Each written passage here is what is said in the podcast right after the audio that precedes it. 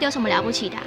就多一张文凭啊，多一张文凭出去也不一定有工作啊。哪有？我觉得很好玩的，还可以交许多朋友，还可以学到。一八三七年，热力学大师焦尔问他的老师道尔顿：“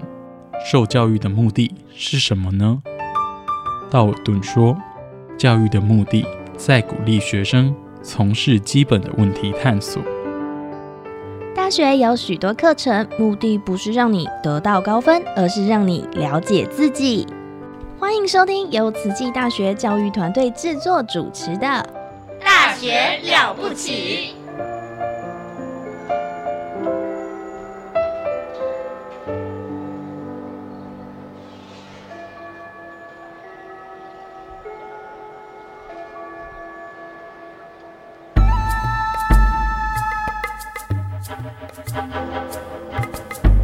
大学之道，守谦之道。十年树木，百年树人，传道授业，济世爱人，热情永不退。邀你空中来相会。您现在收听的是优质好节目《大学之道》。各位亲爱的听众朋友，大家好，欢迎来到《大学之道》，我是节目主持人何坤义。哇，我们节目又开始喽！前面几周呢，跟大家介绍一下，我们今天暑假带同学到海外去做华语教学跟服务学习的一个心路历程呢。我们团队真的带着满满的幸福、满满的快乐、满满的喜悦跟满满的回忆回到台湾，然后一回来就开学了哦。在节目的前面几次呢，啊，我们邀请到了我们的兔子老师，还有红毛老师，啊，就是洪维远副招，还有我们的这个玉琪哦，我们的总招来跟大家分享今天。我们的贵宾，啊，我们要访谈的这个特别来宾呢，是谁呢？来，请跟大家自我介绍一下。嗨，大家好，又是我，我是儿家系四年级的吴玉琪同学。玉琪哦，又是我们的总招。今天为什么找他来呢？第一个，我们延续上周的这个感动，而请他呢再来分享。其实这个儿家系同学的大四同学呢，啊，今年参加华语团其实是很不容易的。为什么？因为他们暑假。出了两团，哇，天哪！为什么出了两团？怎么说呢？不是华语团就一团吗？哦，哎，他们是儿家系的，在大大三升大四的这个暑假有专业的实习。有些同学在国国内，对，有些同学到海外。玉琪同学，你到海外去哪一个国家呢？呃，我到了新加坡。哦，实习的地点是新呃慈济新加坡大爱幼教中心义顺分校。哇，这新加坡哎，你去新加坡几次？没去过，这是第一次去。First time to Singapore。哇，第一次去，第一次请你去新加坡。你看，疫情一解封，同学就到海外去。玉同学非常的幸福啊，去了新加坡，拿回来马上就到美国去。他今年暑假基本上待在台湾的时间。很少，一放假就出国了，然后中间呃停留一天还两天，我们就在第二团就出国了。对，那回来已经开学喽。对，哇，真的是很感动，很这个收获满满哦。但是其实看到看得出来，他是一个很呃这个活泼开朗的个性。上个礼拜有跟大家讲一下他的人格特质，他是会成功的哦。他人格特质是有问题还是解决哦？而且呢，你知道哦，你只出一个团。跟连续出团那种心心心理啊是不一样的。我们带同学去，有一些同学，呃，到大概第二周、第三周，呃，如果个人修养不好的，会跟伙伴吵架哦，哦，压力大会吵，因为压力大嘛，啊，就会吵架，有时候就哇，这个气氛就不好。但是他是来帮大家解决这个问题的哦。当然，第一则是他自己本身，哎，有他的人格魅力；第二个呢，哎。就像呃上个礼拜玉琪同学说的，我们到的地方都是我们慈济的点，我们有家人的关怀，那我们也有这个那个建筑物就很像在学校 啊，然后呢里面的石姑婆也会跟我们讲中文，所以你而且吃的食物也不像在国外哦。那玉琪同学，我印象中呢，这个尔加西有很多老师哈都会带同学到海外去哈，那有有。你你所知道大概有哪几位老师呢？嗯，很多位，像张丽芬老师、胡美芝老师，然后吴淑娟老师，嗯，等等，对，很多很多，这些都很多。因为而佳琪老师是非常的活泼，因为带同学国内国外跑哦。那当然，这个我知道的就是这个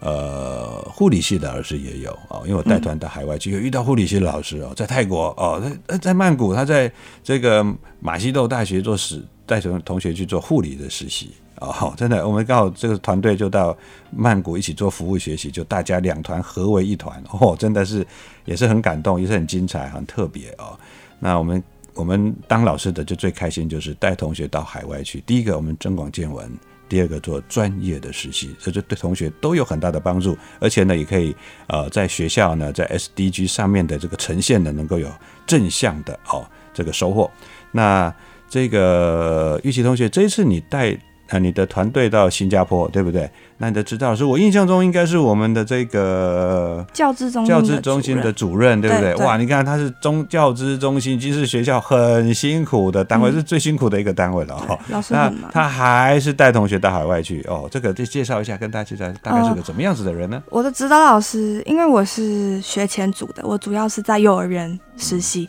那我的学前组在台湾的指导老师是胡美智老师，但是因为我们这次出国只能呃有一个团，只能名一个团队，那只能有一个指导老师，所以我们就跟家庭组的丽芬老师一起并团。那这丽芬老师是主要是家庭组的指导老师，他主要是负责老人机构，然后长照还有青少年青少年活动的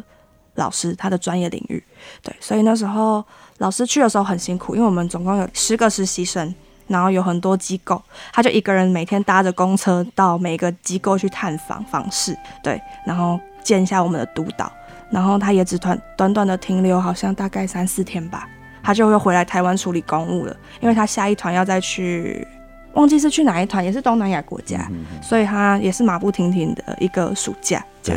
现在是新南向政策啊、所以政府在这部分也希望学校能够呃多多的在在往东南亚呢去做一些交流，嗯那让同学们也能够增广见闻。老师很关心学生，我是他的导师班的学生，嗯。所以我们每次导生面谈几乎都会畅聊一个小时。当然就有抱怨，但也有就是问老师，我现在选的路跟我以后想做的工作是不是有相关的？老师都会给出最具体的建议。就像他这次我从美国回来之后，他就希望我到德州女子大学去读研究所。他希望我去把这个教育这部分再重新建建构好，然后再回到台湾。他也很很希望我出国了，但是他也说，如果你希望留在台湾的话，会有哪些更好的出路什么的。所以我觉得老师对每个小朋友，哎、小朋友嘛，我们是小朋友，对他来讲我们是小朋友，他都叫我们年轻人，对每个年轻人都很保持着正正向的态度。他不会说你这个不会成功，他会说，嗯，你可以试试看。对我觉得每个老师都是这样，对学生都是希望他走到最正确、最好的路。没错嗯，当遇到同学像玉琪这样子哦，就是哎，这几位其实我们今年的这个 华语团的这十一位也是儿家系的同学哦，有大三有大四哦，都我觉得都可圈可点，每一个都有他很棒的地方哦。嗯，那我们当老师，其实站在讲台上，我们的生命就是让我们的学生有一个美好的 未来，尤其是如果可以帮助他这个站在讲台上哦，跟我们从事一样教育的工作，那是一件呃不朽之盛事哦。那那玉琪同学可以跟大家分享一下，你这次去新加坡啊、这个从事的这个服务学习或者是专业实习有什么？嗯，我这次到大爱幼教中心是主要做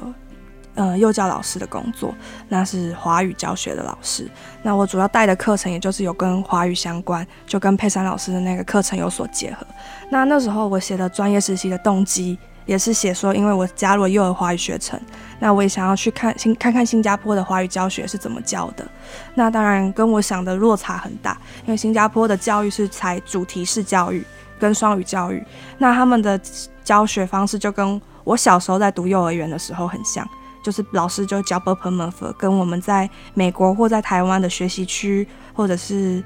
蒙特梭利就有很大的落差。对，所以我那时候到新加坡花了一段时间在适应他们的作息，就是他们小朋友是要完成作业的，没有完成作业就老师还是会希望你完成，对，鼓励你完成。对，所以我那时候到那边的时候，在安排课程的时候，就有遇到一些瓶颈，因为我不知道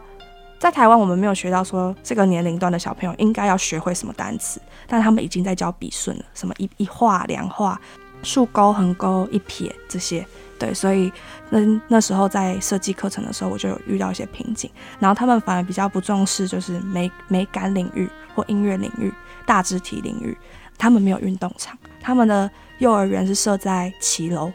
他们叫做社会建筑，就是政府机构盖的。那他们的幼儿园全部都是在那些社社会建筑的一楼，然后那些骑楼就是很多，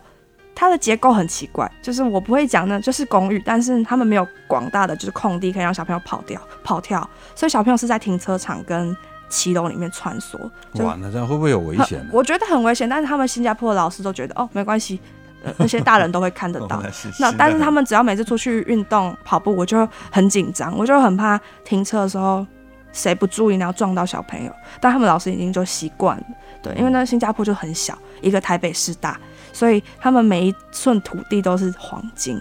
没有办法有多的空地再让小朋友在那边做运动场、操场，所以他们的运动就是跑骑楼。我们不是在台湾不能跑走廊吗？对对对，老师会说，请你停下来，或请你重走。但是新加坡就老师说一二三，你就开始跑走廊。所以那时候我去的时候，我就有点，嗯，我被震错愕有慑到，对，吓到，对对对然后我就每天大肢体运动时间，我就跟老师说，老师这样真的没关系吗？然后有一个学姐是台湾过去的，也是嗯二加七的大学姐，她跟我说没关系啦，我来这里六年了，就是这样过来的。我前面也很担心，我后面也习惯了，这就是他们小朋友长大的方式。这个我有听说过，就对就听听呃，应该说他们的那个通常车子都会停在住宅区嘛，对对对所以他从主要的干道到了住宅区之后，新加坡新加坡人大致都非常的守法。对对对哦，他跟台湾不一样，我们可能在自己的社区开车，可能速度还很快，但是他只要从大马路转到社区的时候，他就会放慢，嗯，会很慢，对 而且是到他要住的地方，他会更加的慢。哦，所以呢，呃，就算不小心有碰撞好了，嗯你都会来得及说，哎、应该是说不小心，不不能说不小心有碰撞，就说他很靠近你了，那个速度会让小朋友都来得及去反应，除非你真的躺在那儿给他，嗯，而且嗯让他看不到这样子哦，他其实很小心的，因为他是一个法治国家，他不不容许有任何出错的。哦，应该是这个样子。那而且他们的停车好像有一些是立体的，对不对？对哦，新加坡人都说他们是最民主的共产党国家。对，对但但是我可以感受得到他们共产的制度，但也可以感受到他们的民主。他们还是有投票，只是可能已经列了几个选项，你就只能投这几个选项。对，听说他们还有鞭刑啊。我在读大学的时候，听说好像有一个老外在那儿也是吃吃口香糖，香糖然后就被人家抓去鞭刑，然后他不管你是哪一国的，一视同仁。哦，他们也不能带口香糖入境，哎真的，哦很哎很严格。对对对，到那儿不要带口香糖就没事儿啊，嗯带了不小心从嘴巴里面掉出来，对你就惨了。嗯 哦，他不不容许你狡狡辩的，就是不对就不对，就这样，所以他们不会有什么理由跟借口。哦，那不像我们台湾就很很人性，太人性化了。嗯，哦，那你在那儿教学有没有有没有哪一些呃哪一些孩子有几个孩子啊，或者一般有几个学生？那学生们的这个对于我们台湾同学哦有什么反应？嗯呃，我们的班级班级数我是去到中小班，嗯对但是他们的自主能力跟台湾的差很多。在台湾，我们大概中班，我现在待的实习班级是四岁班级，嗯就小朋友就生活自理，就吃饭自己来，上厕所自己来，换衣服自己来。但在新加坡，就感觉他们能力可能，因为他们有所谓的女佣。在家里哦有很多女佣，所以他们这些事情很多都是他不用开口，他女佣知道他要干嘛，他就会帮他马上干嘛。嗯就是比如说小朋友吃饭，他可能比个嘴巴，女佣就知道他要吃饭，所以他们的口语表达能力不是很好。对他们虽然是讲英文、讲中文、讲福建话，但是都不是讲的很流畅，不像我们台湾小朋友可以清楚表达一个句子，他们可能就是单词单词组装在一起。对，所以我觉得可能也是跟社经地位有关系，嗯就是爸爸妈妈保护的太好。对对，有有些是你你这个把这个呃教育的嗯的这个重责大任啊，就父母亲去工作，把重责大任交给这个家里的仆人，对，那仆人就是把事情做好就好了，他也不会多花时间跟你去做沟通的动作上面，好，所以他可能表达能力就会比较弱。那像古代的话，中国古代不管是那个兄弟姐妹一大堆啊，他在家里就是一个小维新社会，嗯。所以在里面也有打架的，有吵架的哈，也有纷争的都有，会有快乐的时光也都有，但是但生活分分秒秒、层层面面也都存在着沟通的机会。对。啊，但是现在是少子化，新加坡也是少子化，对，哦，那呃家家长不在，那其实呃家里面的这个佣人很少跟你有特特别沟通的一种，那就尽量把事情做完就没事儿。对哦，所以你肚子饿了啊，再稍微提一下，他就会给你嗯啊、吃，所以这个变成他表达的机会比较少，所以表达能力就会比较弱一点。哦，那这个我们我们同学去，哎，有什么感动的地方可以跟大家分享？嗯，因为我的班级他们会有两三个老师，然后我是第四个老师。那我的当然就是一个华语老师、英文老师跟一个助理教师，然后我是实习老师。然后那时候，因为我们也是到慈济的机构嘛，所以那时候老师都因为我们是外国人，对他们来说我们也是外国人，他就特别的照顾，怕我们午餐吃的太。可能不符合他们的口味，因为他们就吃酸、吃辣、吃咸这样，然后还会特地的请厨房的师伯帮我们再另外准份准备一份餐点，对，然后就是特别给我们这些台湾的学生。但那时候为了避免就是师伯很麻烦或准备的要准备很多东西，世博都五点就去幼儿园准备一天的点心跟午餐，所以我们就还是都跟着他们一起吃。嗯，他们平常吃的饭，那就真的跟台湾的饮食差很多，所以同学们也花了一段时间在克服。那我刚刚有提到，就是说，嗯，小朋友的，呃，生活作息也跟台湾不太一样，他们中午是会睡凉凉席的，就是会跟距离地板有距离的那种凉床。然后那时候我我是台湾没有看过这个，因为我们都是睡地板，嗯哼，大家也是睡幼儿园中幼儿园也是睡地板。然后那时候老师把凉席拿出来的时候，我吓一跳，想说现在是要睡三个小时吗？他们说是有厚度的，对，它是凉席，就是塑胶网床，然后床哦，对，然后重点是每天都还要做清洁，所以老师就真的很辛苦，要擦床、洗床，然后还要照顾小朋友有没有睡觉，然后要起来盖被子，就做的比台湾老师还要再更多一点，这样。他上课的地方是在七楼，对不对？但是他睡觉地方应该在室内了吧？对，室内，室内，在室内。上课室内不能上课吗？可以上课，室内可以上课，但是我说的骑楼是我们要出来运动，哦，运动的时候，所以上课在室内了。对对对，哦，好，好，这个感觉真的是不一样的哦。嗯，那你们到那儿去之后，能够适应当地的饮食吗？呃，他们的巴沙就是我们的菜市场，他们巴沙里面卖的东西很多，因为新加坡是一个多元族族群融合的国家，有印尼、印度、马来西亚、台湾。就还有欧亚欧亚人，他们俗称欧亚人，就是金色头发、红色头发的人。所以其实，在饮食方面，我们就可以择你所爱，就是里面可能就有中式、西式、印度，然后南洋，所以你可以随便选择。所以我觉得饮食是还好，但是他们就真的，嗯，如果是学生要去实习的话，如果没有学校的补助，我觉得会比较辛苦，因为他们的消费也真的比较高，没有美国那么高，但也不低。所以那时候我们。老师就很鼓励我们去申请国际处的机票补助，至少能补一点是一点。那对我来说，那已经是很大的帮助。然后金丝堂又在提供我们住宿的部分，那金丝堂的丽丽姐姐也很照顾我们的生活起居。所以这个实习，我觉得两段实习的经验，就像老师讲的，就是因缘。我在到新加坡前，我也不知道我会遇到哪些人；到美国前，我也不知道我会遇到哪些人。但这些人就是提供了我。很多很好的机会，很好的资源，然后可以让我很顺利的完成这两个月的实习，然后让我回来再跟我的学弟学妹、跟我的爸爸妈妈、跟我的老师分享，说我这两个月所学了什么。对，所以我觉得能够在慈济读大学，能够在慈济的职业体里面做服务学习，或者是任何的实习或服务志工，我都觉得很幸运，因为你不用害怕，事故事我一定会帮你处理好一切，只要你勇敢问，或者是你勇敢呃提出你的问题。或者是你觉得你哪里不懂，你想要更精进，是故事博都一定会教你。对，所以我觉得经过这两个月实习，我自自己的自我成长很多，就是更稳重。我觉得啦，我有更稳重一点，但我还是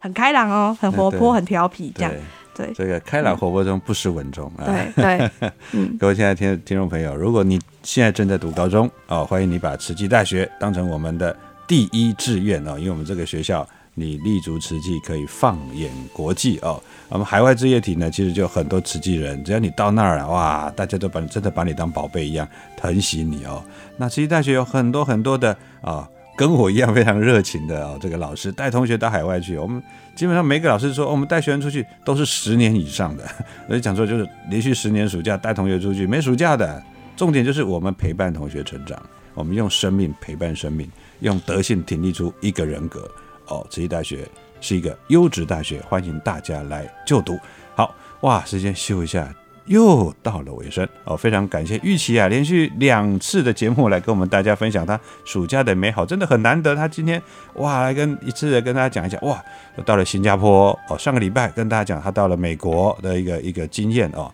哇，一个暑假两个团队满满满呐，哇，真的不容易。这个应该是你的里程数，应该是今年。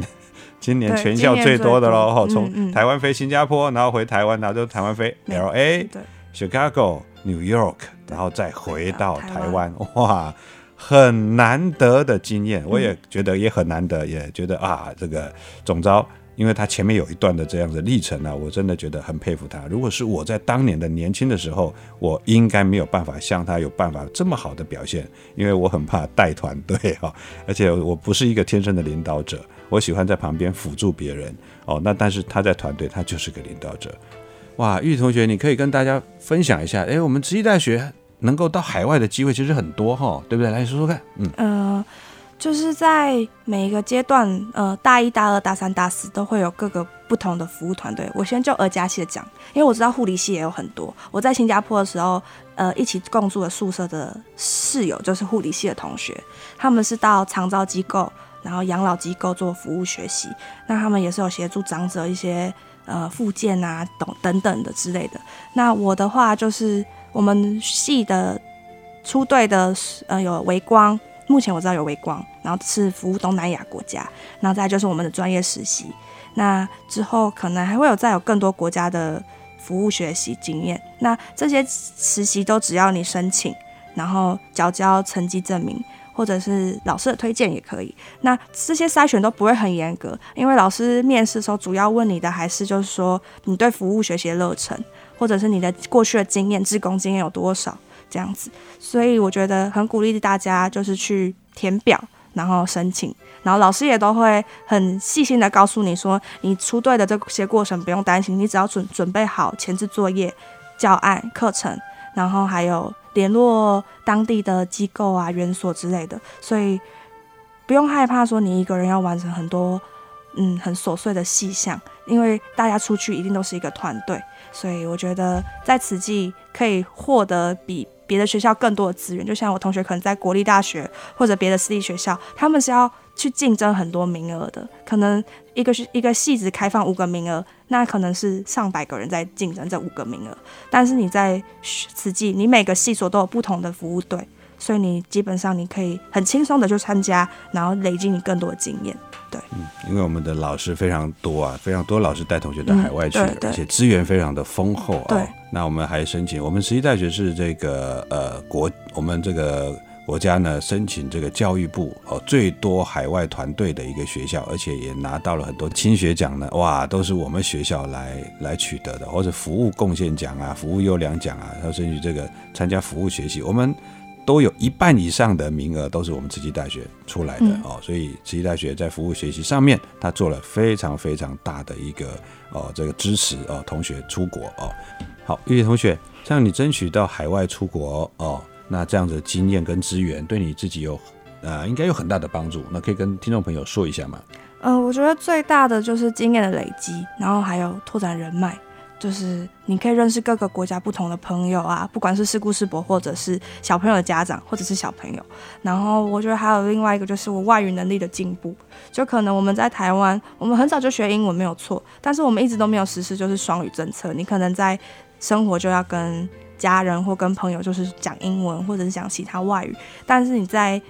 身处异处，就国家别的国家，你一定要多多使用他们的语言。那这时候我就觉得哦还好。我有选填新加坡，至少新加坡可以通台语、闽南话，但他们讲福建，然后我又可以讲中文，又可以讲英文，然后去那边我又可以学马来文，对，所以我觉得我在外语有进步。然后到美国，虽然是顾师伯都是讲英文，哎，讲台语跟讲中文，但是顾师伯会很鼓励你去跟外国人交流。就像我们在宗教议会的时候，是顾师伯就一直说：“赶快，你赶快去跟外国人当朋友，出来就是要交朋友啊！”就是顾师伯也是很鼓励的态度，然后还会教你英文。对，然后另外我觉得就是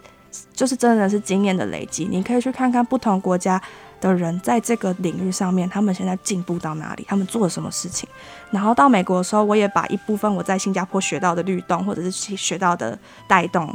呃，他们叫 circle time，就是圆圈时间带到美国去。对，所以我觉得就是在每个地方都学习一些经验，然后就会成就更多，丰富自己。然后你就可以再把这些经验再带给其他人，对，就是一种传承延续这样。嗯，加入自己，让你看见更美好的自己。那今天谢谢这个玉琪，请玉琪跟大家 say 拜拜。拜拜。好，谢谢各位的收听，大学之道，我们下周空中再相会，拜拜。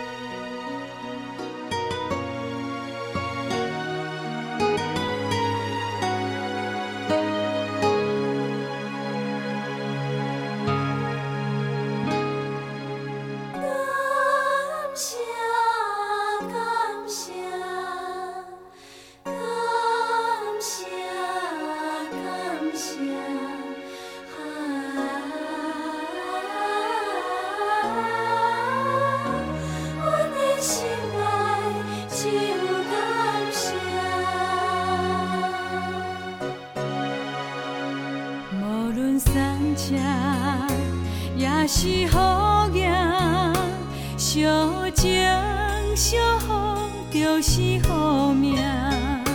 将心比心，原谅宽赦，爱的世界有你有我。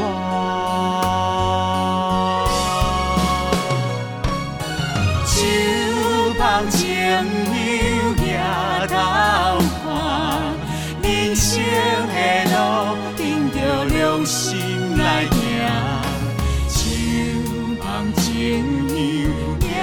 头看，知足的人心内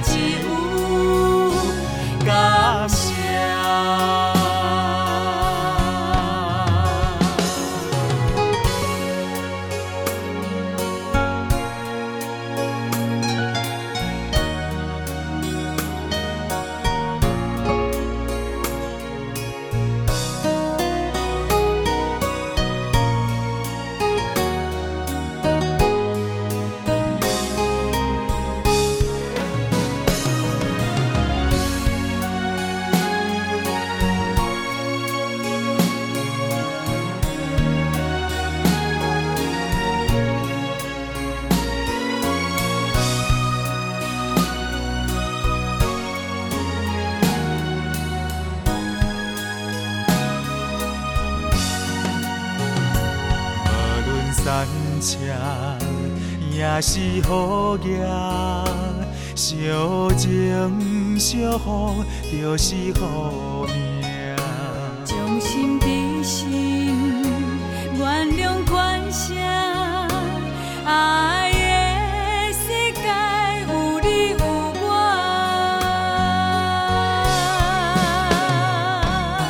手捧情友抬头，生的路凭着良心来行。手捧情友抬头看，知足的人心内只有感谢。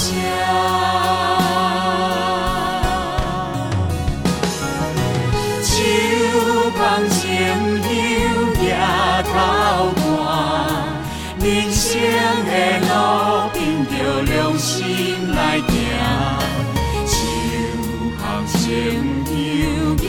头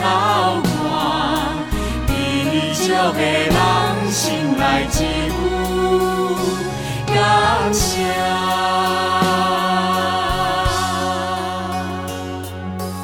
感谢，感谢。